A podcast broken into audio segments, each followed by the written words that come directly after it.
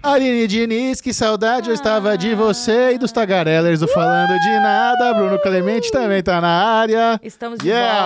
volta, mais uma semana pra comentar sobre o quê? Bastidores. Nesse podcast Olha- que é o quê? Inovador e qual que é a outra palavra? E cheiroso. 10 de 10 também. Eles não sentem, né? O pessoal do, do- do- que tá assistindo a gente não sente Poxa. o odor do Eu tenho, eu tenho certeza que meu, meu perfume transborda pelas ondas. Nossa! da internet chega até a nossa audiência.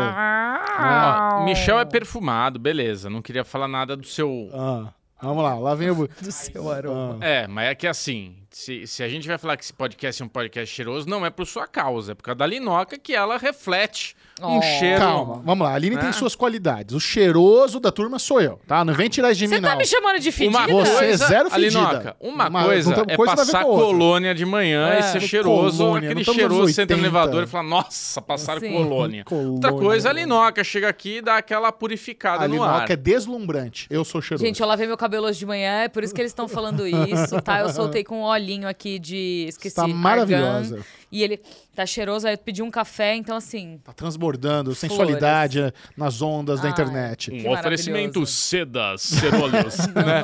não- infelizmente não uso cedo. Eu queria muito agradecer a audiência do Falando de Nada. O pessoal adorou aquela análise da audiência. Eu sei que É. tem algumas coisas que ficaram um pouco confusas, porque assim, a gente fez a conta baseado não na soma do quanto custou de, de, de marketing e quanto custou de produção. A gente fez ela baseada no quanto tem que se fazer para se pagar. Mas assim, aquilo ali, na verdade, que a gente fez semana passada, é aquele negócio que eu falei, é conta de padaria, É. é, muito achismo. Aquilo vale mais pra gente entender como a arrecadação das bilheterias está mais difícil e quão caro alguns filmes estão. Correto. O que está acontecendo, a nossa previsão aqui do Falando de Nada é que esses blockbusters de 200, 250 milhões de dólares vão ficar mais raros. Está cada vez mais difícil dos filmes se pagar. Eu não acho que Velozes e Furiosos 10 vai ficar com um bilhão no prejuízo, ainda mais porque eles filmaram quase que dois ao mesmo tempo. Então dá Sim. aquela diluída e tal. Exato. Embora aquele, aquela verba do, do marketing tá um pouco equivocada. Então, assim, as coisas vão se equilibrando, mas o importante ter em mente é: está cada vez mais difícil arrecadar dinheiro e está cada vez mais caro os filmes. Por quê? Como- por que, que Indiana Jones custa 300 milhões? Não faz sentido um negócio desse. Computação gráfica, né? Então, você sabe uma coisa que na semana Puxado. passada me elucedeu a Hum. palestra do Michel Essa, pala- essa palavra você inventou aí. É, não, inventei, ela claro. existe, mas ele falou errado. É, É, não, mas então. é, né, Illuminati, Certo. graças a Michel Arouca. Fui elucidado. Isso, fui elucidado by Arouca, Ah. que é o 100k. Ele falou, o Isso. número mágico serão os filmes que, que custarão 100 milhões, 100 milhões. de doleta. Acho que esse é o número Mas eu acho barato. Então, mas o que acontece ali, Noco? Tava falando do Michel isso. Tipo, os filmes entraram numa noia de ser muito caro. É. E daí fica Não com só aquela filme, pressão. série também. É. E fica aquela pressão de, mano, precisa agora explodir a bilheteria. E, mano, você faz um filminho de 100 milhões, não é um Resolvido. filminho, é um filmaço. Sim. A gente vai ver Barbie agora, vai ver Oppenheimer agora, filmes de 100 milhões que você trouxe aqui. Isso. Não precisa ter esse negócio de gastar um bi pra você já saber que, puta, certeza que no máximo vamos se pagar. É, eu sinto que existe também a necessidade da criação de franquias. Então eu não É. acho que você investir mais e não necessariamente pa- conseguir pagar aquele filme, né? É, é um problema, porque você pode criar algo a longo prazo, tem licenciamento, tem, É. sabe, tem um, milhão, um, assim, uma- um monte de coisa ali que também in- in- é, acaba trazendo mais lucro para aquele filme depois. Sim, outras formas de Sim. caixa que não é só bilheteria. Exato, mas É. eu concordo com vocês que, assim, cada vez mais os filmes, mas as séries, acima de tudo, têm ficado cada vez mais caras. A gente Também. não vê mais tão sé- tantas séries, assim, que são como eram as que a gente assistia, que era o quê? Um número muito pequeno de séries, com um budget muito limitado, com um orçamento muito limitado, e que tinham ali é, nove, dez temporadas, que elas, sabe, podiam passar muito tempo colhendo os frutos de tudo aquilo. Então, É. eu, eu sinto que é isso, assim, a gente tá vivendo num momento, e de novo, não é só na indústria do cinema, não é só em Hollywood, no YouTube, nas músicas, em todo, pra tudo quanto é lado, tem nov- novos produtos sendo feitos e, e novas, sabe, maneiras de consumo. E quem faz melhor fica por cima. E, e é uma loucura, porque eventualmente é isso, assim. A gente tá vendo que Hollywood pode estar entrando numa crise. Não só por causa da greve É. dos roteiristas e uma potencial greve dos atores que vem aí Nossa, também. seria uma bucha. É, é muito doido isso, porque eu tenho visto cada vez mais notícias nos, nos grandes veículos gringos é, de que os atores estão começando a atingir uma certa. Uma negociação que vai, que vai impedir eles de entrarem na greve. O- Os diretores está resolvido praticamente, O não vai ter diretores greve. já está resolvido, não vai ter, não vai ter greve. greve. Os roteiristas estão em greve. Aham. E aí falta esse terceiro sindicato, que é o dos atores, pra decidir se eles vão entrar em greve ou não, por causa desse, de tudo, tá? É o mesmo motivo. De todo mundo tem o mesmo motivo, que é residual. Dinheiros. Dinheiro. Precisamos de mais dinheiro. Exato.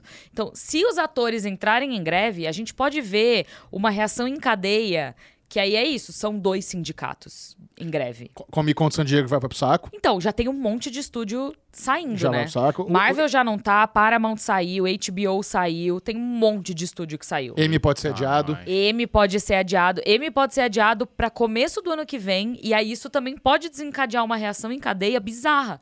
Porque qual vai ser a nova janela de elegibilidade? Será que vai manter? Será que vai adiar? Porque é isso, tipo, mano, se os atores e os roteiristas estiverem em greve em setembro, quem vai no M? A, a grande questão não é, não vai ter série pra concorrer. Série tem, porque tudo que tá, tá sendo exibido agora já foi produzido. É. Mas quem vai lá? Ninguém vai, entendeu?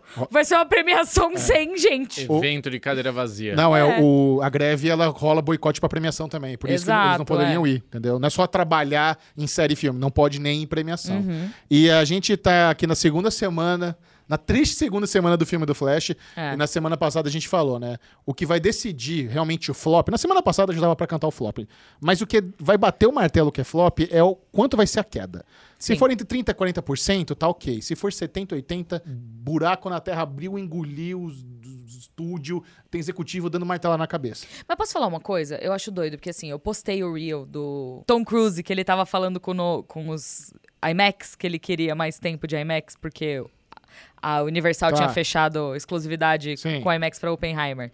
E é maravilhosa aquela história, porque é uma piada. Aquilo pra mim é uma piada. E aí teve um monte, um monte, só macho, tá? Gostaria de, de dizer aqui. Um monte de macho sofrido falando, é, porque o Flash não foi bem. Parça, ninguém esperava que o Flash não fosse bem. É, ninguém. ninguém mesmo. As projeções eram todas de que o filme ia bem. Tava todo mundo falando bem do filme, quem já tinha visto antecipado. Sabe? Tava todo o burburinho sobre o filme era bom. E, assim, a gente trabalha com isso há muito tempo. Eu não sei explicar o que aconteceu com o Flash. Então, vamos falar sobre sei. isso. É, saiu uma matéria, acho que no Deadline, meio que cravando qual é o motivo do flop do Flash. Ah. Mas antes disso, deixa eu só falar, né? o- A, a queda foi de 73%. Isso é queda que configura fracasso. Fracasso. Adão Negro não caiu isso, Exato. Shazam não caiu isso, é, Homem-Formiga não caiu isso, isso é bizarro. Doutor Estranho caiu Velho, isso. Tá, tá perigando de Shazam ser o filme da DC que mais fez dinheiro nos últimos anos aí. Shazam não, o, O Adão o Negro. Adão Adão Negro. Negro, é. é. Adão Negro pode ter ser a melhor bilheteria. Não, em- mas Doutor Estranho caiu 70 e tantos por cento também. Não, tô falando assim, DC. Sim, sim, filmes da DC, o Adão É Negro que você falou do Homem-Formiga. É, eu tô tentando misturar É. os heróis todos. Mas, o- pelo que a indústria tá analisando, o grande motivo do flop do The Flash foi o anúncio do reboot feito pelo James Gunn. A Warner não deveria ter anunciado esse reboot É. até, até o Aquaman. Aquaman 2. O- É porque o Blue Beetle tá no universo do James Gunn, que foi algo que ele já falou. Mas foi decidido depois também. Sei lá como é que Sim. eles encaixaram isso. Mas o fato de publicamente o estúdio ter anunciado de que todo o universo seria resetado a partir de 2025 com a gestão do James Gunn, a galera falou: ah, então pra que eu vou ver esses filmes? Eles são É. inúteis. Mas você sabe o que eu acho muito doido nisso? Eu tava conversando bastante sobre o Renatinho com isso, a gente já falou muito sobre isso também. A gente achava que esse era um anúncio que só impactava uma bolha. E claramente não foi. É, é verdade. é. Eu também acharia. Eu, também, eu, eu, concordaria com isso. Sabe? Eu, eu, eu, eu falaria, mano, ninguém sabe quem é James Gunn. Exato. ninguém sabe do reboot, mas parece que esse foi o grande motivo. Então, e aí eu, eu fico me questionando sobre isso também, porque, cara, de novo, assim, volto a dizer, o Falando de Nada foi um projeto que a gente idealizou e que na minha cabeça ele não ia muito além de. que Ele não ia ter muitos views. Eu sempre acreditei Não, no sucesso desse Não, podcast. Eu sempre Tá acreditei. Aline. Mas é que assim, é um assunto. Mano, a gente Muito- sempre foi muito nerdão, Sim, entendeu? Por isso que a gente se dava tão bem. A gente falava sobre essas Verdade. coisas e quem tava em volta ficava assim, quê? Porque a gente sempre estudou muito sobre isso e tudo mais. A gente então, era palestrinha de roda, assim. 100%. Eu- é. Então, quando a gente criou o Falando de Nada, eu juro, eu não achei que ele ia tão longe. E a gente tá, tipo, mano, o nosso mínimo hoje em dia tem sido o quê? 20 mil. 15 mil views? É, entre 15 e 20 ali. De 20 pra cima, sabe? Sim. E isso é muito doido, porque No é YouTube. Só, no- é. só no YouTube, É, no exato. YouTube. Sem contar as outras plataformas. É. Então eu fico pensando, se tem tanta gente assistindo falando de nada, que, porra, uma parcela grande de, de pessoas, 20 mil pessoas, é muita gente. Isso, que, isso que a gente tem 25 mil inscritos, é quase 100% de, Exato. de conversão. Quantas outras pessoas que ainda não estão assistindo falando de nada, por, por favor, por favor, compartilhem, divulguem o falando de É, nada. porque obrigação mandar pra um amiguinho. Eu Se acho. o Flash flopou tanto porque o anúncio foi o, O problema. o problema, É. quer dizer que tem muito mais gente aí pra ver o falando de nada. Então compartilha com seus amiguinhos. Mas é isso, assim, eu não imaginei, tanto que eu falei aqui. E eu não tenho. pro- Do mesmo jeito que eu amo falar, eu. Ai, tava certa. Amo falar que eu tava certa. Eu também não tenho problema nenhum em falar que eu tava errada. E eu falei, acho que não vai impactar. Porque eu jurava Não, que era eu- uma eu- coisa e eu de acho que eu bolha. concordei com você nisso, eu também não acreditava, não. É. Não, e o pior é que você, pelo menos eu, eu, assim, a- nós, que a gente conversou é, assiste Flash, sai, tem lá as observações, mas tirando pequenas coisas que incomodam, mas a história, o filme é, muito divertido. Eu também achei. É um filme bom de ser ir vendo É, isso. divertido, Independ- você sabe, né? O que, significa. Não, não, não. Pera aí. O filme, ele é um excelente entretenimento. O filme é acho. engraçado. Você sai satisfeito dele. E foda-se se tem outra história ou não. Posso Porque, tipo assim, é o Flash. Estamos eu vendo uma vi o historinha. filme três vezes. É. Eu vi o filme três vezes. De boa. De boa. É. Eu continuei entretida, eu continuei rindo das piadas, eu continuei feliz quando eu saí do cinema. Eu acho que ta- também tem muita gente que acaba se deixando influenciar por outras críticas. Muito, isso Sabe? acontece bastante. E é isso, assim, a DC tá num problema hoje, exatamente porque ela tá vindo aí de uma, de uma era problemática ali, desde o fim da era Zack Snyder até agora, mais ou É. menos, né? É, onde não existia uma gestão, não- ninguém tava ali no comando e tudo mais. E eu sinto que as críticas pesam a mão com a DC. Diferente da Marvel, que sempre veio numa toada boa, agora caiu e as críticas ainda continuam passando um pano pra não, Marvel. a galera mete pau no, Não, não, não. Mas tem muita gente que Homem-Formiga. passa pano. Tem muita gente que no passa pano. Thor. A galera meteu pau no Thor Amor e Trovão. Mas no tem muita Homem-Formiga. gente que passa pano. Então eu acho que quando você coloca essas duas coisas numa balança e pesa, tipo, não se deixe influenciar pelas pessoas. Vai assistir o filme e, e- e o que você pensou? O que você sentiu assistindo aquele filme? Você É. gostou? Cara, se você gostou, que bom. Eu- Sabe? Eu, só fico feliz que Guardiões 3 é a segunda melhor bi- bilheteria do ano até agora. Só perde pra Mario. É. Que ainda não foi muito boa. Foi boa pra Ah, caramba. eu 900 gostei, milhões. É maravilhoso. 900 milhões é sucesso Ah. master. É a segunda melhor bilheteria do ano. Master Eu achei Blaster. estranho isso também. Sei lá. Tá- Vamos- Tem alguma coisa aí com essas bilheterias que. E mais. Vem, concorda. vem aí. Vamos agora falar da Netflix, porque surgiu uma notícia aqui muito interessante, Hum. que é algo também que a gente debate desde sempre, que é o seguinte: Netflix divulgou mudanças nas métricas usadas para definir o top 10 da plataforma. Fiquei chocada. E cara. isso, a gente pode até fazer uma análise mais profunda. Esse tipo de mudança de métrica, eu acredito que não influencia apenas o top 10, mas também isso pode influenciar na renovação ou não de séries. Uhum. Que Com é um certeza. problema que a gente já vem notando assim, sabe, de séries com muito potenciais, levaram o facão muito cedo porque não atingiram o, o top 10 deles lá. A partir de agora, a plataforma vai dividir as horas visualizadas pelo número de horas existentes em cada produção. Por quê? Porque a métrica anteri anterior, produções com mais episódios levavam vantagem. Uhum. Então, assim, é, é justo você dividir pelo número de, de, de episódios que existe numa série, por exemplo. E não, sabe, ah, o que importa é o tanto de horas vistas, É no geral, uma, tchau. sé- uma série menor poderia ser prejudicada. Poderia não, era prejudicada porque ela tinha menos episódios e, consecutivamente, menos horas vistas. Mas não Exato. necessariamente uma série com cinco episódios é menos vista do que uma série com 15. Estava então, desproporcional. Tá? Exato. Então eles ajustaram isso e agora talvez a, a melhor das coisas. Além disso, a Netflix decidiu estender a janela de medição de filmes e séries mais vistos de 28 dias para 91 dias. Ou seja, agora as, produção, agora as produções conseguem aí pelo menos três meses de respiro pra tentar crescer e ganhar audiência, que é. É. uma parada que a gente tava reclamando. Velho, não dá tempo, calma, sabe? É. Deixa a caceta da série respirar, Então, divulgar. Isso me diz duas coisas sobre a Netflix. Uma é que potencialmente eles estão estudando a Semanal. janela de lançamento deles. Concordo. E não necessariamente uma janela tradicional de lançamento episódico semanal, mas algo diferente do que o que eles É, já praticam estão hoje. quebrando temporadas, né? The Estão quebrando em Witcher, duas. é, assim, isso, ah, é parte do 1 e Black parte Mirror 2. Black. Mirror, é, mas isso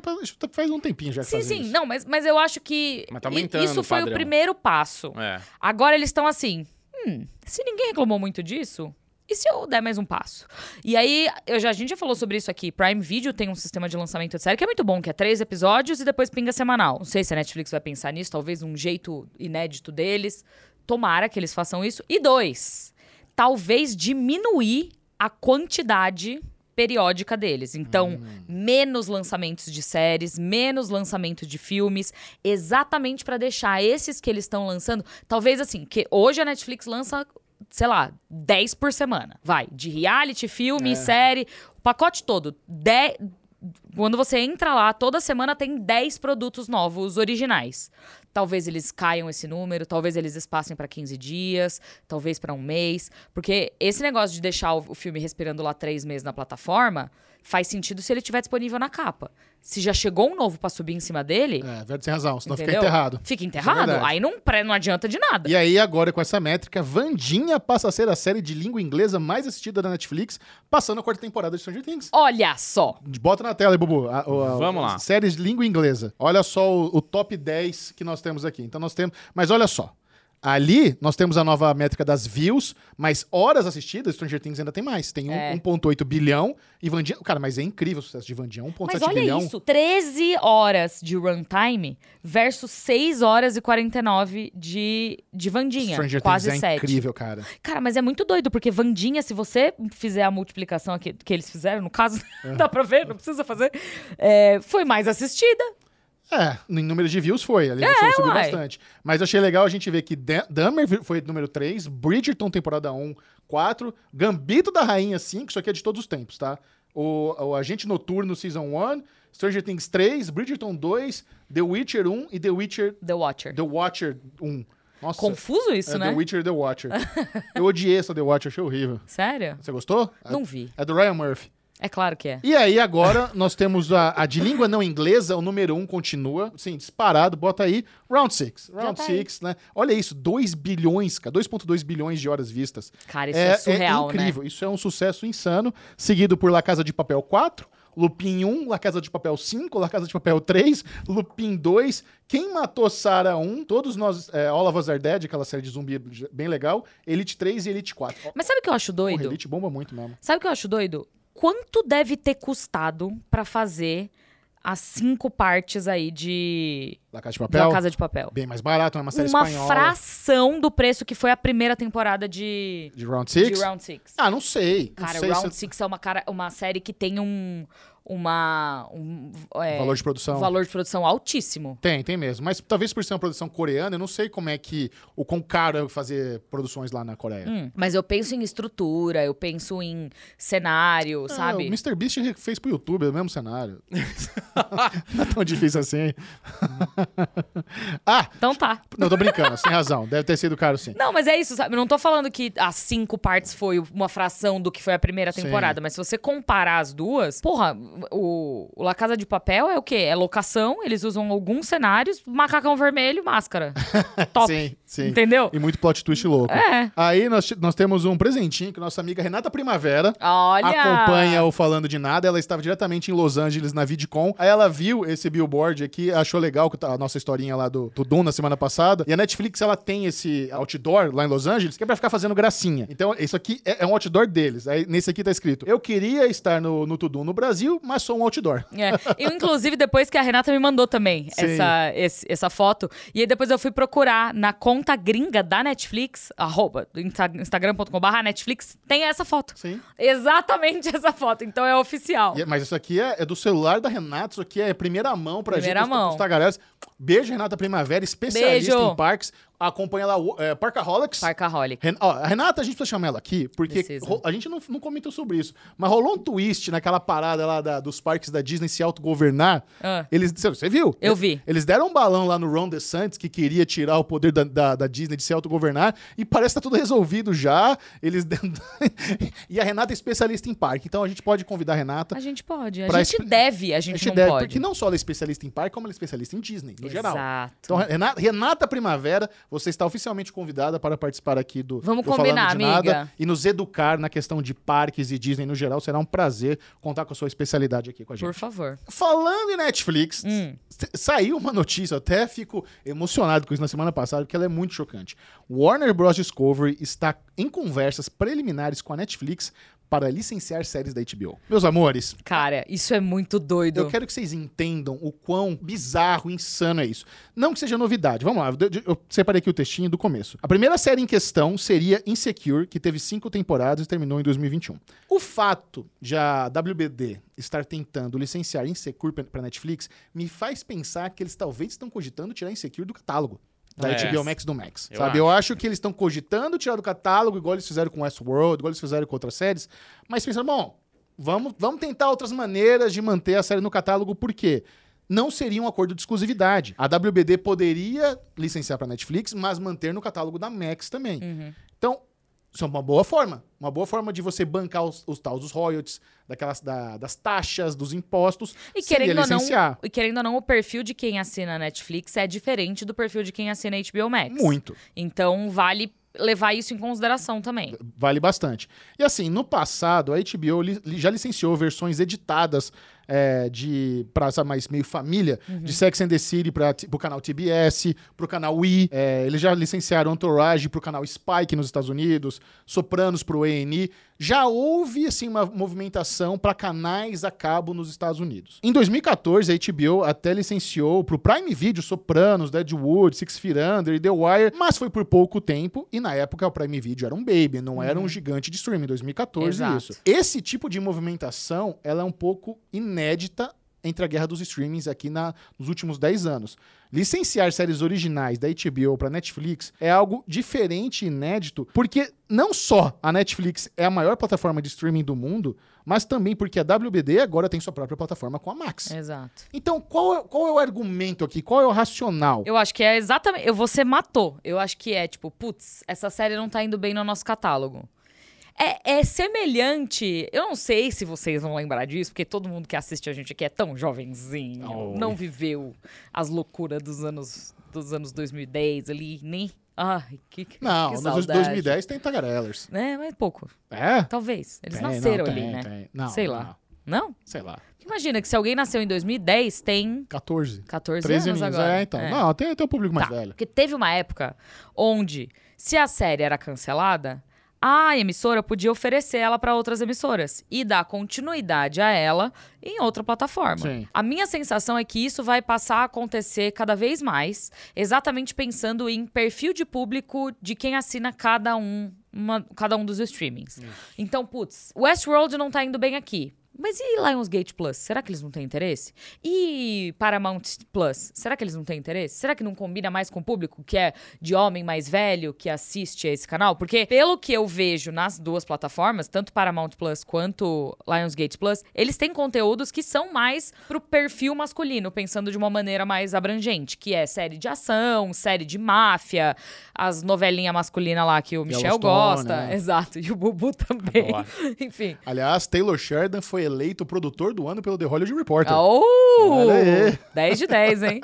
Mas enfim, A linha odeia. a minha sensação é que isso vai voltar a acontecer. Do mesmo jeito que streamings que não têm estúdio, como Apple TV Plus, Prime Video. Agora o Prime Video até tem um estúdio, mas é pequeno ainda. A Netflix e etc. também trabalham em conjunto com outros estúdios. Por exemplo, uma coisa que a gente já falou aqui, Ted Lasso é uma série da Warner. Não é uma série da Apple. A Warner produz a pedido da, da Apple. Quem paga é a Apple, mas quem faz é a Warner.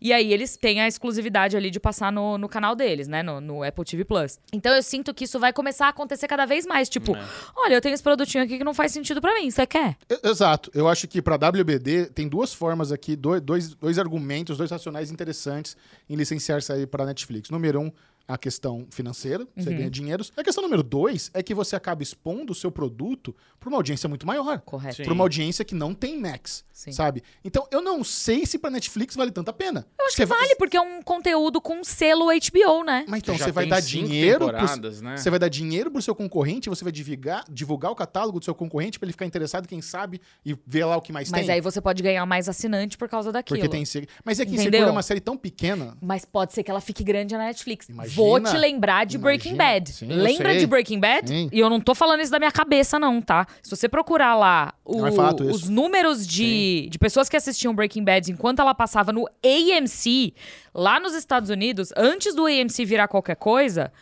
Era, dava o quê? 3 milhões, sabe? O 3 milhões no, no ápice dela. até Na primeira menos. temporada era É. 1.7, 2 no máximo. E aí, quando ach- acho que a série chegou na Netflix na terceira temporada? Foi terceira pra quarta, não foi, Sim. não? Foi por ali, assim. Sim. Chegou na Netflix, é, eles licenciaram globalmente pra Netflix, tanto que hoje Better Call Saul é uma série original Netflix, mas não é. E aí a série explodiu, porque foi, ah, você tá vendo, você tá vendo, agora tá na Netflix, agora tá na Netflix. E aí quando você volta pra ver os números do ao vivo da, da, da transmissão linear no AMC, era tipo 10 milhões. Então, assim, Imagina isso. exposição. Não, isso, isso você falou- isso você falou é verdade. Se Insecure tiver uma sobrevida de popularidade na Netflix, seria incrível. E e eu tava dando risada aqui porque eu lembrei, eu, eu tava. Teve uma conversa que.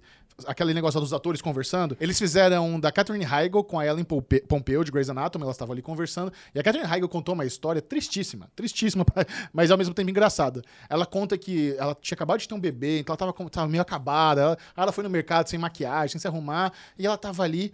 Aí falou que uma mãe chegou nela, falou: Ai meu Deus do céu, a, a minha filha, ela é muito fã de Grey's Anatomy. Você se importa? Você sabe que série é essa? Eu sei, eu sei o que é Grey's Anatomy. Você se importa de ela vir aqui conversar com você? Não, tudo bem, pode, pode vir falar comigo e tal. Aí veio a menina toda empolgada: Meu Deus do céu, é, você sabe aquela personagem Izzy Stevens do Grey's Anatomy? Eu, eu sei, eu sei, a Catherine não é preparada.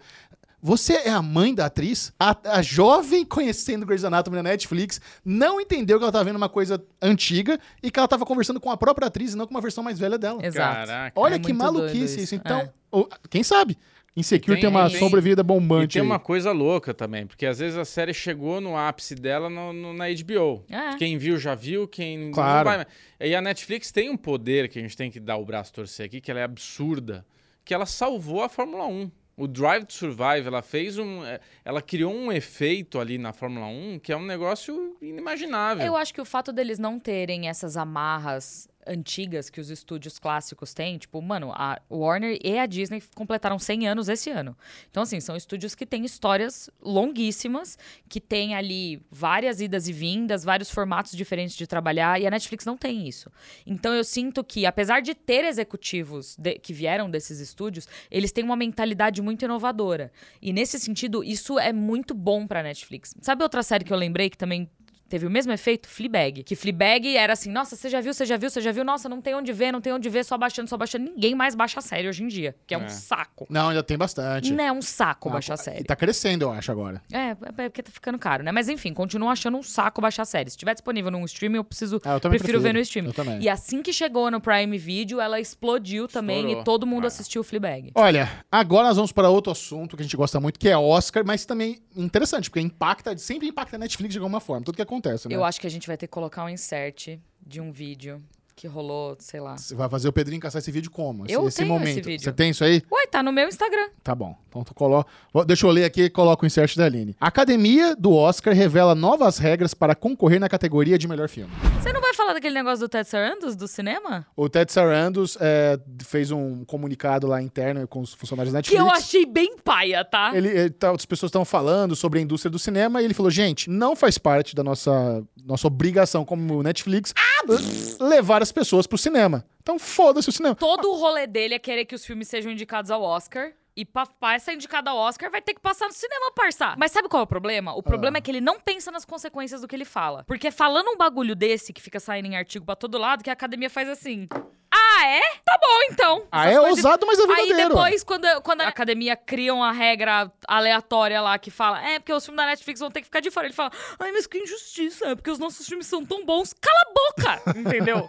Fica calado, que aí a academia não fica arranjando jeito de quicar seus filmes do cinema, lindo. Aí, olha só, o Conselho da Academia de Cinema aprovou nesta quarta-feira, 21 de junho, os novos requisitos para a qualificação de produções na disputa no Oscar na categoria de melhor filme. As regras atuais dizem que um filme precisa ser exibido em uma das seis maiores cidades dos Estados Unidos por sete dias para concorrer à principal categoria da premiação. Com as modificações, a exibição precisa ser expandida para mais sete dias e em 10 a 50 principais mercados dos Estados Unidos. Então, assim, aumentou muito a distribuição. Eu gostaria de dizer que a gente teve a parte 1 desse desenvolvimento, que foi o Ted Sarandos reclamando. Agora a gente tem a parte 2, Que é o que é o Tomate. Oscar falando. Ah, é? Então não tem mais. Falta a parte 3, que é o Ted Sarandos falando. Ai, mas eu queria tanto. Mas eles vão conseguir. vem aí! Vem Eles vão, aí! eles vão conseguir fazer essa distribuição. Mas olha só, mas qual que é a parada aqui? Distribuição de um filme é uma das partes mais onerosas pro estúdio. É muito. Então, antigamente, antigamente, tá? até esse ano, quando a Netflix ou até a Amazon Studios queria colocar algum filme no Oscar, eles faziam ali distribuição mínima, que é super econômico, e ao mesmo tempo eles concorriam com os grandes lançamentos de todos os outros estúdios que precisavam lançar em 40 mercados, em 50 mercados.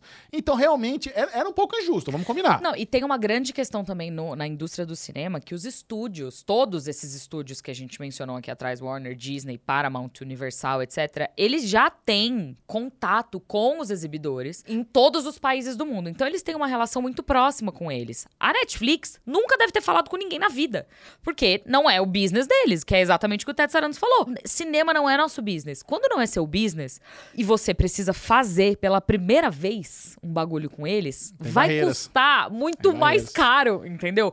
E mais, você vai estar competindo com quem já tá com eles no business há muito tempo. Quem você acha que vai ganhar a preferencial? O novato ou o cara que já tá lá dando dinheiro pra eles, ó, literalmente há um século, entendeu? O problema dessa iniciativa, dessa nova regra, não é só que afeta Netflix e streaming, não. Eu acho que quem se fode mais são as produções mais independentes. Sim. As produções indies também, que con- contam com uma distribuição mais enxuta possível, agora, se quiserem entrar na, na- no Oscar, vão precisar ter essa distribuição mais abrangente. Isso é muito mais caro e dificulta muito mais É. a vida da- dos produtos independentes. É, mas me corrija se eu estiver errada. O que eu li nessa matéria é que essa, eh, essa regra nova afeta só a categoria de melhor filme. Exatamente. Ela não afeta atuação, Não, produção, efeitos visuais, e a partir de etc. 2025. Mas interessante. Interessante. Com, com certeza rolou uma pressão aí dos estúdios pra academia, rolou um lobby. Com Eles- certeza. os estúdios querem dificultar a vida de Amazon Studio, de Netflix, mas e, a- e os independentes acabam meio que tomando no. Exato. na- no É, vamos lembrar também que a Amazon Studios comprou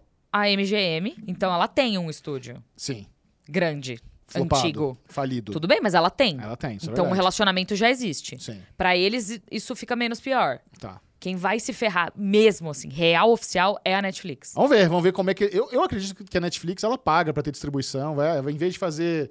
Em duas cidades tem que fazer 10? Ah, vamos fazer. Eu Não sei se pra uma empresa com tanto dinheiro, isso é um grande problema, sabe? O problema é o runtime, é os 7 mais 7 dias, É, também. e a- as 10, sei lá, não é 10 mais, é quantas cidades? De- 50, é, né? que ficou de 10 e 50, faz 10. É. Não, mas eles eu imagino que eles vão fazer em mais pra garantir. Pode ser. Entendeu? É, tá. Porque é isso, os custos vão subindo exponencialmente. Sim. Saca? Bom, e pra gente concluir aqui a nossa pauta antes de entrar na- nas perguntinhas, tem dois assuntos bem legais aqui. Um é um burburinho que a Aline e eu estamos ouvindo aqui nos bastidores da indústria, que envolve uma sigla das startups chamado M&A, Hum. que é Mergers and Acquisitions, que é fusão e compras. Uhum. É. Está rolando uma conversa super esquisita, Tá, interessante. Duas paralelas, na verdade, né? Duas paralelas, eu vou falar de uma, você fala de outra. Tá. Mas tá surgindo aí uma ideia inicial da possibilidade de, quem sabe, a Netflix comprar Paramount. É. Cara, isso aí seria um movimento gigantesco, complicadíssimo, mas é uma das únicas saídas que a Netflix tem de, quem sabe, voltar aumentar a valorização das suas ações. É. Esse é o problema. A Netflix é uma empresa que está ganhando dinheiro, gasta muito dinheiro, mas ganha muito dinheiro. Mas a queda que eles tiveram de ações nos últimos dois anos prejudicou muito a empresa. Então, e, e de- se esperar subir de forma orgânica, eles vão esperar aí 20, 20 anos. Então, para alavancar que até aquela subida flame, seria como a aquisição de um estúdio centenário como a Paramount. A minha dúvida é, onde entra a Microsoft nessa negociação aí? Por que Microsoft? Porque você lembra que tava rolando um burburinho também de que a Microsoft podia comprar a Netflix? A É, gente então. falou sobre isso aqui. Aí, isso- E aí? Mas isso influencia. Porque Ah. se a Netflix começa a soltar no mercado que eles querem comprar um estúdio para alavancar a- a- as, as ações deles, e se a, se a Microsoft está pensando em comprar a Netflix, a hora é agora. A então cria é essa pressão da compra. Exato. Então um influencia o outro. E hoje a Paramount não é um estúdio tão caro. É caro, mas assim, ela está avaliada, a gente pesquisou, na casa dos 10 bilhões de dólares. É.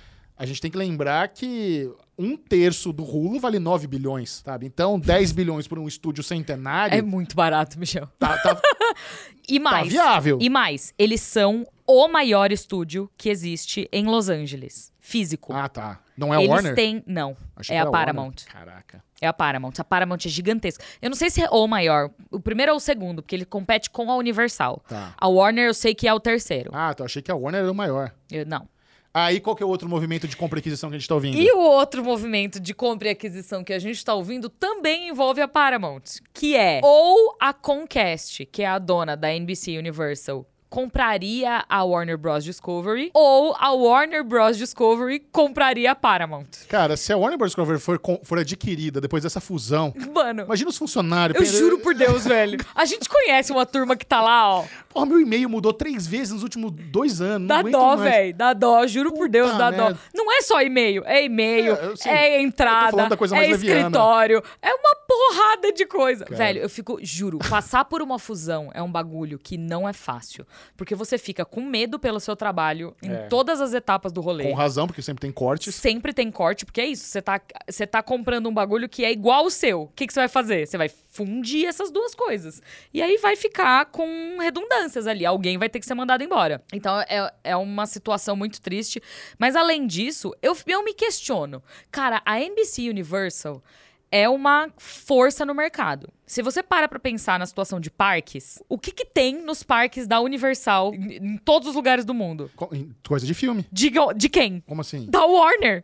Ah, é? Harry Potter, é, tudo que tem na Ah. Universal é meio que franquia da Warner, Tá. entendeu? Tem as coisas da DC, tem um monte de coisa Ah, ali mas aí tem os dentro. Velozes Furiosos, tem os, tem os, tem os Que é da Transformers. Universal, entendeu? Sim. Então, você vai juntar essas duas coisas e, e faz todo sentido. Enquanto que da Paramount não faz tanto sentido assim. Porque a Paramount tem, tem ali uma- algumas franquias mais antigas, que já não estão rendendo mais tanto. É até faz sentido você olhar pra Paramount e estar custando 10 bilhões? Faz sentido, porque eles não estão ali se renovando. Mas enfim. E a outra grande questão é. Isso daí não configura monopólio, não? Cara, aí, mas toda vez que a gente Mano. pensa sobre isso, os órgãos antitrust sempre aprovam a fusão, a, Eu fico aquisição. chocada. Cara, de novo, a Universal e a Warner são dois dos antigos, dos estúdios mais antigos que existem em Hollywood. Mano, eles têm a NBC, eles têm a Universal, eles têm canais de TV, milhares, dois streamings, dois, três, três streamings, porque tem a Discovery Plus, a HBO Max e o Hulu, e uma parte do Hulu ainda. É muita coisa, véi. É muita coisa. Não Seria sei, cara. uma loucura. Uma loucura. Seria uma loucura, Configura mas... monopólio na minha cabeça. São essas conversinhas do, do bebedouro que estão rolando aí nos bastidores da indústria. Vem aí, aparentemente vem aí. Eu dou graças a Deus que eu não trabalho na Warner, pelo amor de Jesus Cristo, Meu mano. Deus do céu. Agora, pra gente encerrar aqui o papo, cara, achei uma coisa muito interessante. Não é legal, é triste, mas ele é muito interessante. Muito tem se falado sobre como os efeitos visuais estão ruins nos filmes, como os CGIs estão ruins. E teve um cara que ele trabalhou, foi um dos, ele trabalhou em um dos estúdios dos efeitos visuais do Flash. E ele explicou, ele expôs como funciona a contratação de estúdios de VFX em Hollywood. Hum. Eu não sei se você já notou, cara, mas como a gente tem ficado até o final dos créditos pra ver cena pós-crédito, a quantidade de estúdios de efeitos visuais que aparecem nos créditos Tem um principalzão, né? E aí Sim. depois vai picando ali embaixo. Cara, mas assim, são dezenas de estúdios com dezenas ou centenas de pessoas trabalhando em cada um dos. Cara, eu, toda vez que eu olho isso, eu falo, mano, quanto estúdio. E agora eu entendi por quê. Hum. Hoje eu vou, eu vou falar pra vocês como funciona a fórmula de contratação desses estúdios. O que, que eles fazem? Quando a Warner Bros. Discovery quer, por exemplo, finalizar o filme do Flash, eles fragmentam o filme em cenas Uhum. e eles colocam esses lotes de cenas a leilão para os estúdios de VFX. Então eles falam assim: "Ah, atenção, mercado, nós temos aqui um lote de duas mil cenas. Quem cobra menos para fazer, para finalizar isso? Aí os estúdios vão lá, fazem o leilão deles, dão o quanto eles querem, quanto eles cobrariam para fazer.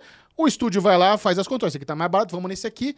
E é isso. Só que assim, você orçar um job por cena e não por quão complexo é a cena é uma loucura. É. Porque nessas duas mil cenas vai ter uma lá que, beleza, eu só preciso remover os cabos aqui do ator do, do Superman que voou. Tá fácil. Puta, mas nessa cena aqui eu preciso fazer o Modok. Caralho! Então, assim, a complexidade de uma cena para outra varia muito. E o que eles estão recebendo é por quantidade, não por complexidade. E aí fica aquela, aquele Pastelaria. aquele negócio, precisa terminar, precisa terminar, ó, tá o prazo, ó, o prazo tá aqui. Mas, velho, eu, eu, eu- eu preciso, muito mais difícil aqui, eu peguei um lote, sabe? Que loucura esse negócio de fragmentação de filme por lotes de cenas É doido isso, de né? VFX, cara. É por isso que os filmes estão saindo meio cagados. Mano, juro, Por ó, isso. eu fui reassistir Capitã Marvel esses dias pra um job que eu fui fazer lá com Yamaha. E que filme bonito, velho. Os, os efeitos é, gráficos do filme, maravilhosos, muito bem finalizado. Tem, se eu não me engano, tem uma única cena meio cagada, que é aquela cena que a Capitã Marvel tá caindo de volta na Terra depois que ela volta. Sim. Tá quase no fim do filme já. Ela tá caindo, aquela cena, a cara da Brie Larson ficou meio esquisita. De resto, o filme é lindo.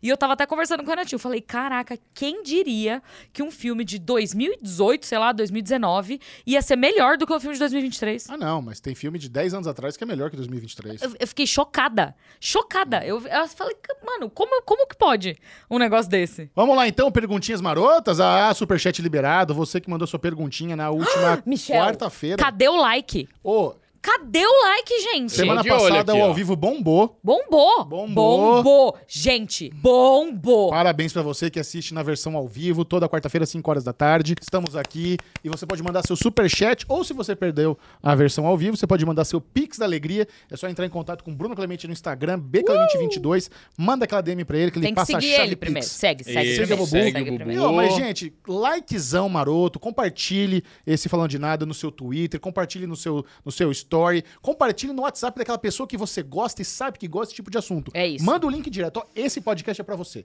Compartilhe com pelo menos um amiguinho que nos ajuda muito. Meta dos 150 mil até o fim do ano. Cacete. Não é Quer mais nada, não? Nada, só.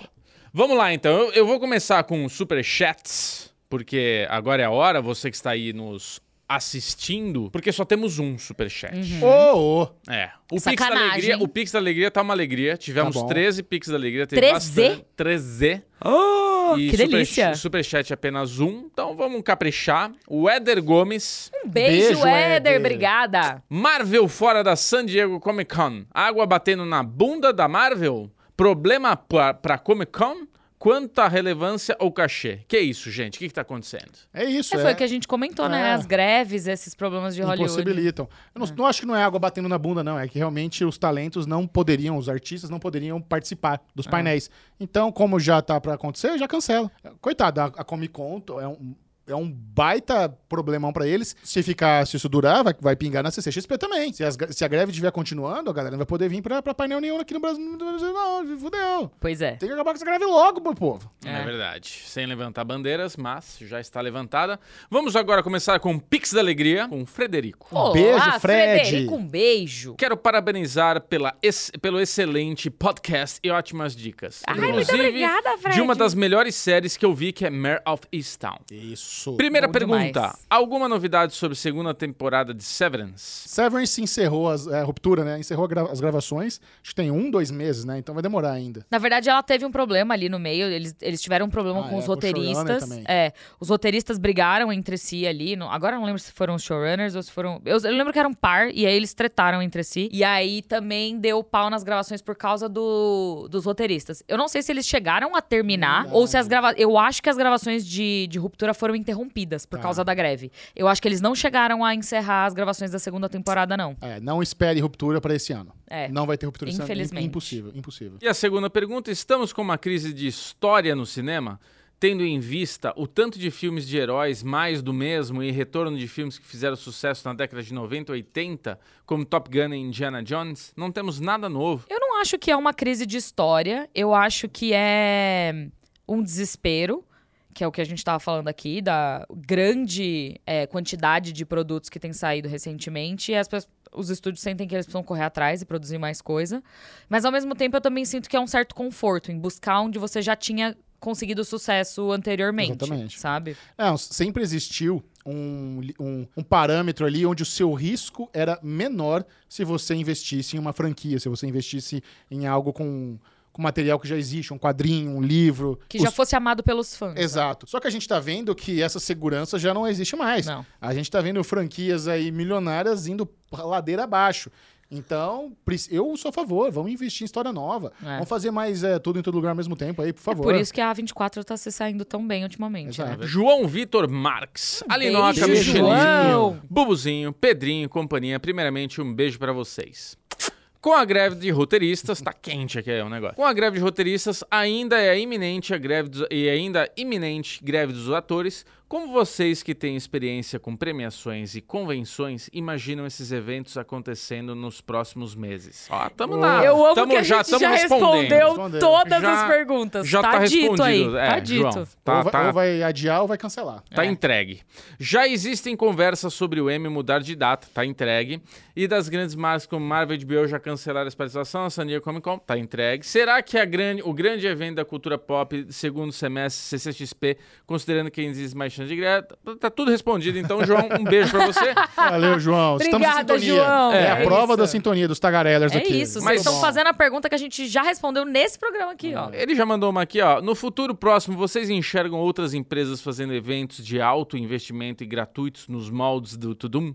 Acho que é uma baita forma de gerar valor de marca, sem contar que dá para as empresas também gerarem grana de outras formas que não sejam com a venda de ingressos em si, mas com venda de produtos e por aí vai. Mais um, mais um sucesso para vocês e um beijo. É, evento gratuito, ele, ele precisa entrar na, no, naquele orçamento interno da empresa. Né? E É, muito difícil. caro. Tem que ser aquela coisa institucional. É muito caro, dá muito trabalho. Tem muito estúdio que não tem a quantidade de produtos que a Netflix tinha pra trazer pro Tudum. E eu não vejo outros estúdios tomando essa decisão tão cedo. Estou sabendo de Hum. um possível evento nerd no Nordeste. Não, é- não é o evento que já acontece, seria um novo evento nerd. Não, não, não, mas não é de estúdio. Não, Ele não, perguntou É, com relação é a, isso, tipo, é, eu tô falando. será, será que a Warner faria E- outro DC Fandom físico? É um evento Acho muito difícil. Tal, pra fãs, que tá rolando burburinho aí. Tá, tá sabendo que eu tô sabendo? Hum, Não tá? Tô não, quero essa fofoca depois. Pode falar. Luiz Eduardo de Novaes. Fala, beijo, pessoal. Luiz. Sou fã de vocês, trabalho em TV e sei que fazer algo assim dá trabalho. Ainda mais com essa qualidade de conteúdo. Muito obrigado. Queria aí? perguntar o que acham da outra ponta da indústria, os cinemas. Fui recentemente e me ocorreu o quanto ele é inacessível para a maioria. Não era hora também do cinema rever seu modelo de negócio? Diminuir o preço e vender a baseada? Não é uma opção? Será que isso não ajudaria a aumentar as bilheterias e até aumentar uma diversidade nos gêneros? Me parece que os filmes a la Julia Roberts estão padecendo nas telonas. Agora é só explosão, terror e super-herói. É isso. Isso mesmo. É, a gente tem visto alguns outros surgindo aí que são um pouco diferentes desse, mas é, assim, é isso, são muito poucos em meio a uma maioria que é, enfim, esmagadora. Eu acho que os cinemas fazem promoções esporádicas, mas pensa que é uma operação muito cara também. Quando você para pra pensar no aluguel do, do espaço, no shopping, tudo bem, existem ali alguns cinemas que têm um acordo com o shopping, mas é caro. Você manter aquela estrutura é caro.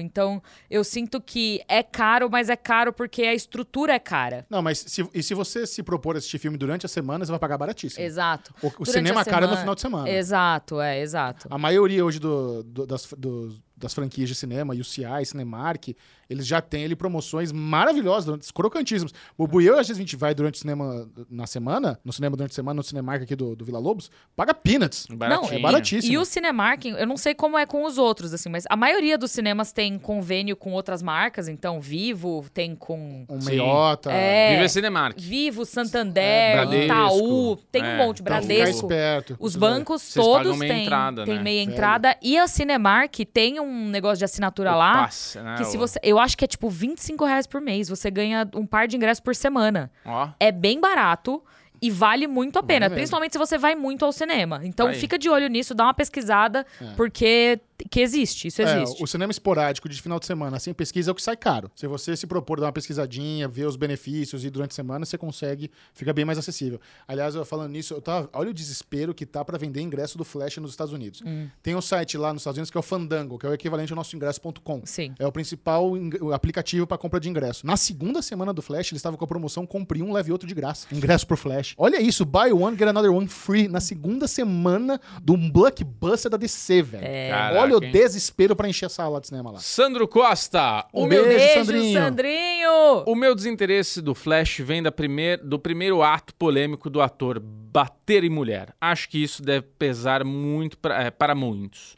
Os eventos do Ezra furaram a bolha nerd mesmo com a grana gasta para encobrir. E foi um gasto absurdo de marketing e não foi solução. O desinteresse com o fim do universo é pequeno. E temos uma memória comum dos, de filmes ruins que, é, que saíram da DC. Esse é um sentimento comum ao público. É, a gente falou sobre Velho, isso também, né? Isso é foda. É, Tá fácil de você ver na internet o vídeo da Ezra Miller pegando uma mina pelo pescoço e jogando ela no chão. Isso tá É. fácil de ver. Isso é, é chocante, é uma loucura, é um absurdo. Tá ali no climinha de brincadeira, mas, velho, não se faz. E não bota a mão em fã, cara. É. Não bota a mão em mulher. Que zoado, assim, é escrotíssimo. Não bota a É. mão em ninguém, É, sabe? resolvi. Mas, cara, ele botou as duas mãos no peso da É. menina e jogou ela no chão, É, cara. é. Isso tá filmado, eu acho que foi a turma dele que filmou ainda, sei lá. É, é uma loucura. É, uma loucura. Essa Miller entrou ali numa uma bateria de, absurdos inacreditáveis. Com certeza. Isso influencia bastante, furou a bolha mesmo. Eu também Isso acho, virou né? pauta pra caramba. Vendrick Ribeiro. Alô, beijo, Vendrick, Vendrick. aquele beijo. Wendrick, Vendrick. Bonito.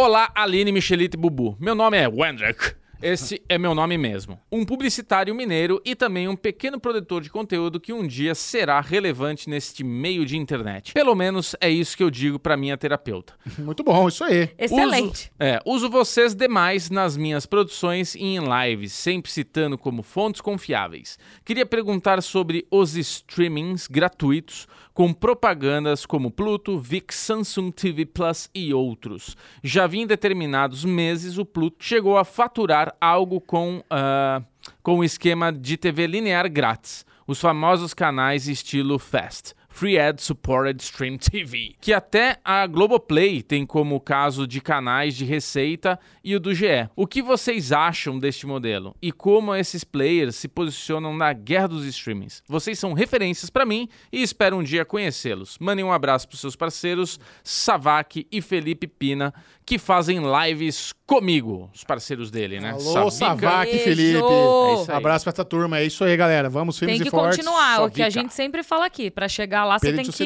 continuar. Resiliência. Cara, esses serviços de streaming grátis, eles são incríveis, eles têm números, a gente, às vezes até a gente se assusta, porque eles são muito populares, exatamente por, por eles serem grátis. Eu vi um TikTok uma vez, é muito engraçado, né? Olha só, esse TikTok aqui, esse, esse, esse site, é, os streamings não querem que você conheça. Ele é de graça e tem um monte de série, chama Pluto, né? Mal sabe ele que é um produto já de grandes É. streamings ali que já, já fazem parte, né? E vai ser tendência, todo mundo vai ter a sua versão de graça com anúncios. É, eu acho Isso, que vai, isso vai crescer bastante e vai ser muito mais popular do que a gente imagina. 100%. Eu acho que ele não tem algumas da- dos benefícios que os streamings clássicos que a gente já conhece aí tem, porque ele é muito limitado, exatamente por ele ser uma programação linear e com anúncio, mas é o, enfim, RT no Michel aqui, ó. É isso aí. Muito bom.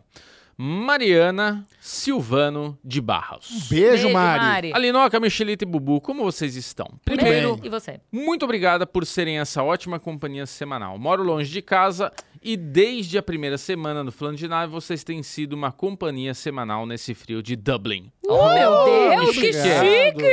Amo vocês. Tomando uma Guinness e assistindo falando de nada. E pagando É. a gente super chat, ela fez Pix, né? Hum, Fez Achei pix. que ela teve- deveria ter pagado em euro, é euro? Não, ela Paga fez um pix de 5 É, mil reais. Mentira. Meu Deus. Amo vocês e todo o ecossistema Tagarellers, Miga, Mani Ma- Manicures e Derivados. Ó, que chique. A pergunta é: Ah. eu assino um sistema mensal de cinema onde pago por, é, onde por 22 euros eu posso ver quantos filmes quiser. É, Tá uma- vendo? Uma inteira custa uns 14.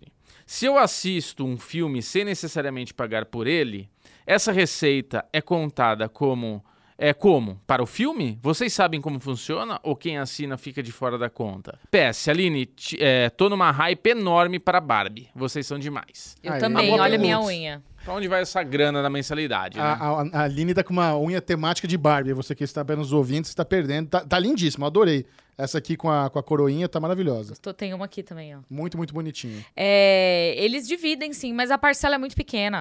É, Tem e, muito pouca gente que assina esses serviços. sim, ele entra meio que na, na média mensal lá também, É. né? Acaba entrando no pacotinho, fica, dá uma diluída exatamente por isso, mas conta, conta sim. Vai, vai, vai, é mesmo esquema, metadinha pro estúdio, metadinha pro dono do cinema. Adriano Gomes. Olá, amiguinhos. Acompanho vocês desde sempre. Confesso que ano meio. Alô, Adriano, um beijo. Eita, você foi com delay aí? Um beijo, Adriano. Tava esperando pra Eu achei que a gente ia no final. É, não, fiquei travado aí com o delay. Confesso que ano meio saturado da cultura pop. A Oh. gota d'água foi Velozes e Furiosos 10, uma franquia que tem o maior carinho, mas foi até complicado chegar ao final do filme. Imagina. Agora, Você viu? É, Delícia. eu concordo com o Adriano. Delícia. Agora estou navegando em outros mares com uma plataforma Mubi e estou adorando. Puta, Deixo bom. um grande é beijo muito a toda a equipe. Muito obrigado pelo grande trabalho de vocês que, que vocês fazem. É isso, entendeu? Hoje em dia, o que é um, um problema também é uma solução. Essa avalanche de conteúdo, você vai eventualmente encontrar alguma coisa que você gosta. Não, se É. te levou pro MUBI, meu amigo, parabéns. Você tá assistindo um streaming de alta qualidade, com um catálogo incrível, de altíssima qualidade.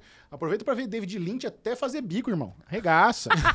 Bom demais. Nossa. Luiz Buzi Blumen. Olha Igual, ele aí. Um Luizinho. beijo, Beijo, Luiz. Boa tarde, Bubu. Passando o meu biscoito. Vi. Pá, isso que é isso. Vi o filme de The Flash, gostei bastante, fiquei bem hypado, ainda mais que a Linoca viu três vezes.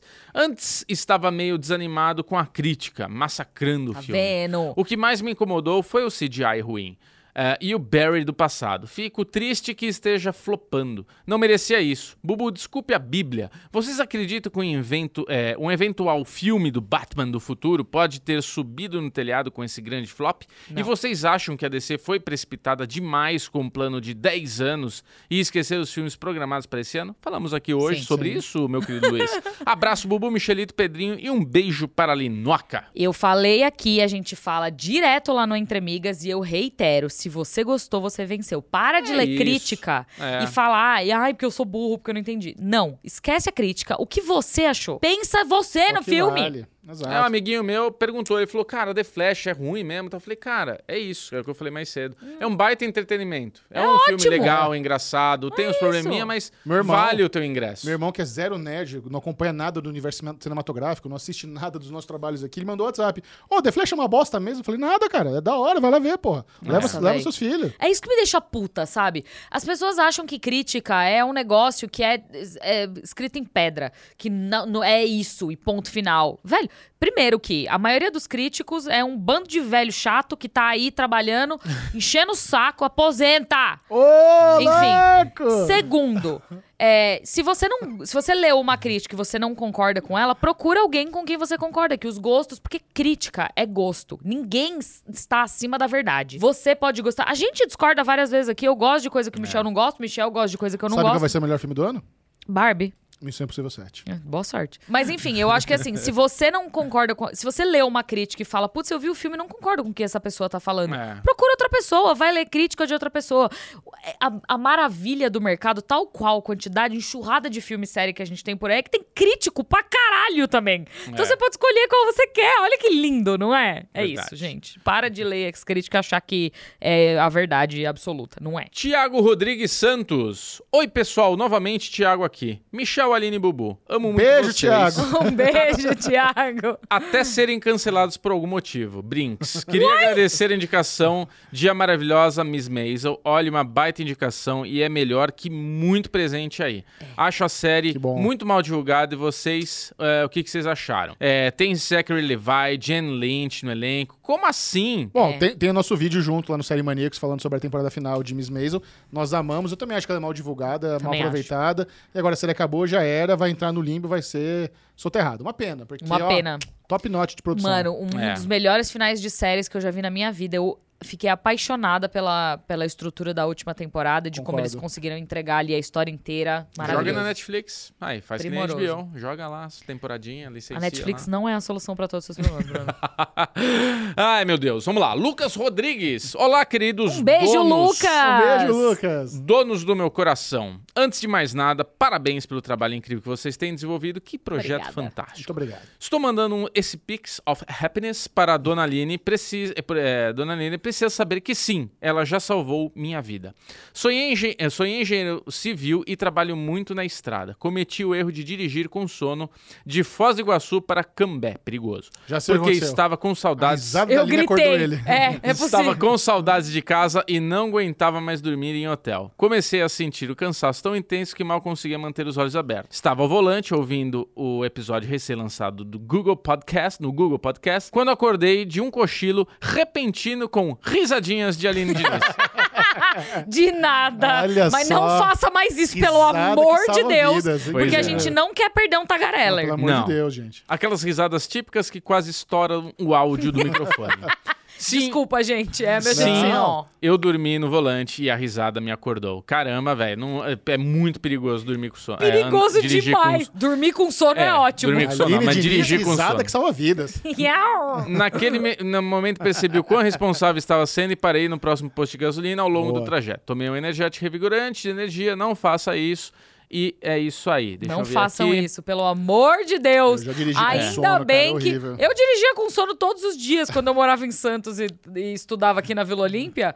Mano, juro, é um milagre divino eu estar viva aqui hoje, não ter me jogado pra fora da, da porra da, da, da serra. Enfim. Mas não façam isso, pelo amor É. de Deus, não façam isso. Ele falou que te ama, tá? Michel, não consegui parar de pensar em você enquanto assisti o episódio O Joan, a, Jo- a Joan é péssima, de- da nova temporada de Black Mirror. Parece que os produtores da série ouviram cada palavra que o Michel, que você disse sobre a inteligência artificial do chat GPT e escreveram o roteiro desse episódio. Já pensou em processá-los? Mano, eu achei, eu vi. eu- falta só o último episódio dessa nova temporada de Black Mirror pra eu terminar de assistir. Eu achei esse, o John is Awful, uma das melhores coisas que eu já assisti na muito televisão. É genial. É genial. E você viu que legal? É, se você entrar lá no site do John is Off, você consegue criar o seu avatarzinho, né? É maravilhoso. Pra você fazer seu pôster, mas não apenas isso. Porque você clica lá, ele tem lá uns, uns termos e condições e você aceita. A Netflix pegou um- algumas pessoas que criaram o pôster pra você mesmo e eles colocaram em outdoors reais na rua. Meu Com, Deus. com Ah, cari- porque a carinha dos pessoa populares. autorizou. É. Maravilhoso. Caraca, da hora. Maravilhoso. Sensacional. Se vocês fossem protagonistas dos episódios, a Aline é péssima, o Michel é péssimo, qual seria a avaliação desses episódios no Rotten Tomatoes? É, Tomatoes. O que, o que veríamos nesses episódios, Michel ou que Aline? Olha, eu não sou um cuzão como a John, então não teria os problemas que ela teve, mas eu não gostaria de minha vida exposta. Mas você ia ver muita Michelle eh, fazendo conteúdo, assistindo um monte de série, indo em loja de vinil com a, com a, com a, com a esposa no final de semana. Esposa? Ah, tá morando junto, é Ai, esposa, né? Até É anteontem esposa, era minha é. noiva agora é esposa. Ah, tu- não, continua esposa, é esposa. Fazendo bullying com o Bubu, com a Fazendo lesão. Fazendo bullying Você com dá- o Bubu, Vocês iam dar muita risada. Bom, eu- a gente seria cancelado, sim, porque a gente faz muita piada aqui quando as câmeras estão fechadas. São No piadas- proibidão, né? No proibidão. Que assim, eu, eu, eu sou daquelas pessoas que eu, eu, tenho, eu tenho um problema. É um, é um negócio de vaidade. Eu adoro fazer os outros rir. Então eu estou disposto a falar qualquer absurdo entre amigos íntimos pra fazer a pessoa rir. Lugar A- seguro, lugar a, seguro. A Aline já ficou chocada com alguns absurdos que eu falei pra fazer Já. ela rir, mas, elas- mas funciona, as pessoas É. riem. Então, internamente, eu acho gostoso isso. Mas se isso viesse a público, seria um problema. O meu, eu acho que ia ser focado assim. Todo mundo acha que eu amo muito meus cachorros, meus gatos, mas eu não consigo dormir com eles em cima de mim. Então, às vezes, a Lemon tá quentinha, enroladinha em cima de mim, e eu chuto ela pro lado, Não, assim. mas vai tudo bem. É isso, é péssimo, tá? Mas é o Nossa, quê? tirar o pet da cama não é péssimo. Catando cocô dos cachorros, catando cocô dos gatos, lavando louça, lavando roupa. Fazendo reunião com as migas. Fazendo reunião com as migas, gravando conteúdo. No, Beijando eu a no, carequinha da Renatinha. É, eu antes- no Uber, indo pra cima e pra baixo. Agora eu tô na academia, eu gosto de cozinhar, fazer cocô, fazer xixi, dormir. Durmo muito, ótimo. Delícia. Trabalho desesperadamente. Uma vida normal, gente. É, não ia, não ia ser muito emocionante o meu. É. Muito bom. Joshua Tenório. Um beijo, Aê, Joshua! Aquele beijo. Oi, oi, Michel, Alinoca, Bubu e companhia. Não é uma pergunta, é um agradecimento e um pedido. Hum. Sou muito grato por vocês não desistirem desse projeto fantástico que Ah. tem enfoque na indústria do TV e cinema. Eu gostaria de dizer que o Joshua, desculpa te interromper. Não, imagina. Mas a gente só consegue não desistir porque vocês continuam mandando É Pix da. Alegria e Superchats. É Então, isso. se vocês puderem, continuem mandando, porque é assim que a gente consegue manter essa É estrutura verdade. e, e manter o programa acontecendo. E hoje a gente estava falando sobre como é difícil você ser um produtor de conteúdo e você ter projetos independentes. É. Sabe, a maioria das pessoas acabam ganhando dinheiro fazendo merchan, trabalhando pra marca, fazendo um negocinho. Você tem um pod... esse podcast é nosso, É não é nosso, de nenhuma é. marca. Então a gente construir esse império tagarela, isso é super difícil. Isso nos ajuda muito, isso nos, tra- nos traz independência, tanto editorial. Gente, se eu falar pra vocês, vocês não têm noção, o que eu já fui reprimido por gente da indústria pelas coisas que a gente fala, que as pessoas não gostam que a gente fala, vocês não têm noção. Eu, como estudante de jornalismo, adoro esses assuntos. Aliás, chegou uma época do meu curso que vocês me deram muita força para não desistir. Aê. Enfim, Ah. muito obrigado. É isso, Que bom que sucesso, você não bom O desistiu. pedido parabéns. agora. Vamos lá. Esse podcast é nichado. Hum. Então, eu não tinha ninguém às vezes para comentar até aparecer a minha best, Ana Júlia, que ama esse, cadê? Cadê esse programa? Assim como eu. E eu amo como nós temos piadas que só um tagarela vai entender. Enfim, na Ah. última semana, Ana Júlia fez aniversário e queria que vocês desejassem parabéns para essa senhora de 19 é um, anos. É dois, é, três. Ô, Ana Parabéns Júlia! pra Ah, você. tinha que cantar, né? Nessa Essa data data querida. Uou! Muitas Tinha que cantar a música que todo mundo canta pra ela. anos de vida. Olha, Parabéns, Ana Não tem Júlia. Ana Júlia que odeie mais Ana Júlia dos Exato. irmãos do Desculpa Júlia. pelo Bubu, É. mas ele faz parte do programa, então a gente tem que aturar ele. Tem que aguentar, é isso. Tem Infelizmente, Tourette, é isso. né? Eu sou aqui uma Parabéns, pessoa... Ana Júlia e o Joshua, que é amigo da Ana Júlia. É e se isso. você quiser mais Duplinha amigos Tagarellers. tagarellers, compartilha o programa.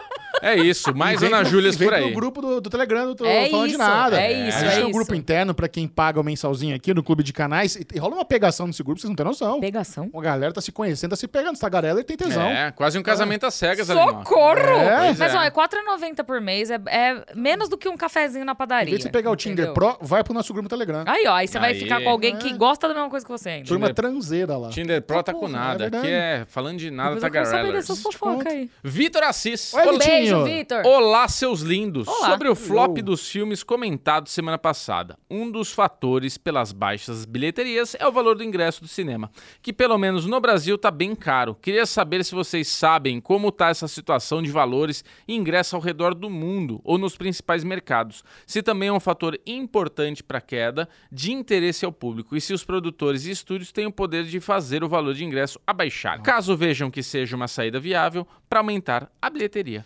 Aline Adoro Asmiga da sua. ah, Não. Aline Adoro o ASMR das suas unhas. Eu acho que tem um problema no Brasil, não sei se você concorda, que são as poucas salas. É, Não são tão poucas assim. Eu acho que a gente tem pouca sala para um país do tamanho do Brasil e é por isso que os ingressos são caros, porque Isso tem uma sim, alta também. demanda e tem ali uma oferta limitada. Uhum. Então, se houvessem mais salas de cinema, se houvesse mais é, competição, talvez teria chance dos in- ingressos baixar. Mas hoje, do jeito que tá, É. não consigo Também ver não vejo. um, um momento onde os preços dos ingressos vão baixar, não. Mas foi o que a gente falou aqui também. Existem outras saídas, existem ali épocas onde eles fazem o preço mais barato, existem os clubes de, de fideli- fidelização ali do, dos- das cadeias maiores de cinema. Enfim, existem soluções. Não, você não está sozinho, mas é isso. Infelizmente não tem muito o que fazer. Naira Flores veio aqui para beijo, Naira. encerrar o Beijo, Falando de Naira. Nada. Michel, obrigado pelo help no TCC. Foi sucesso. Que bom, Naira. Fico muito feliz. Outro dia, uma amiga começou a ver Succession porque um colega do trabalho indicou. Aí eu mandei pra ela um print de três anos atrás pra provar, pra provar que eu indiquei a ela primeiro. A Naira que nem eu. Vocês ficam bravos quando um amigo não te dá os créditos pelas indicações também e Muito. faz, de- se faz de doido? Tem alguma série antiga que vocês só viram depois que entrou no streaming? Comecei Buffy no Star Plus esse ano e estou amando. E eu concordo com ela. Odeio quando alguém vem e fala, ah, porque tal pessoa falou. Fa- Mano, eu já te falei dessa série, que você não deu atenção aquela vez, né? Eu lembro que tinha uma época, antes dos russos dirigirem o- os Capitão América, que eu indicava Community pra todo mundo. E todo mundo me zoava. E falava, não, Community é uma bosta. Nossa, o que você tá assistindo essa série? Eu falava, gente, é muito boa. Aí os russos foram anunciados pra dirigir Capitão América e eu só fazia assim, ó. Ah, que loucura, não! Não era uma bosta? E agora? Outra também, já indiquei Rick and Morty pra um amigo meu que também falava, ah, não sei, não sei, eu vou assistir. E agora fala pra todo mundo por aí que foi outra pessoa que indicou pra ele, mas fui eu. Mentira, que ódio. Você e eu já indicamos a mesma série pra sua mãe e sua mãe deu crédito pra mim? Sempre. Sempre. O Michel falar, minha mãe assistir na hora. Eu Beijo, falar, Maria. ela não tá nem aí. Tia Maria, você tem que fingir que você viu por causa da Maravilhosa. Aline, que aí ela se Não. incomoda de verdade. Imagina. É, eu sei. Não. Os bastidores aqui, a Aline. Te é amo, é mãe, ó? mas às vezes é difícil. A Aline é péssima aqui, né? Nesse... Nossa, fica brava, né, difícil, Alinoca? difícil. É isso. É isso? Temos? Temos, meus Temos? amores. Ó, eu queria terminar falando de nada, mandando um beijo pra Ícaro Kadoshi, que encontramos no evento do Prime Video na semana Ai, passada. anjo. Ícaro Kadoshi foi o Que apresentador saudade. do Prime, é é? Amazon Prime 360 Graus, que foi um evento lá onde o Prime Video fez um dia lá com palestras, com divulgação do Prime Day, que vai ser 11 e 12 de julho, acho que até memorizei de tanto que eles falaram. E o mestre de cerimônias foi maravilhoso do Ícaro Kadoshi, subiu ao palco, já mandou beijo pra Aline, pra Paty, pro Entre Mig, mandou pra mim. Então é uma maravilha ver uma Ele é um pessoa fofo, eu tão talentosa, com aquela energia maravilhosa, comandando ali o palco de um evento tão importante pra Amazon no mundo, né? E que é o Prime Day. talentosíssimo, né? Rei, rei do talento. Rei do talento. Inclusive, ele até conversou comigo, né, que o próximo Drag Brunch vai ser no dia 2 de julho. É. Ele ficou. Eu falei pra, pra Lulu, ela ficou super empolgada. Ele falou: bota você o nome na lista, vê lá com a Lu.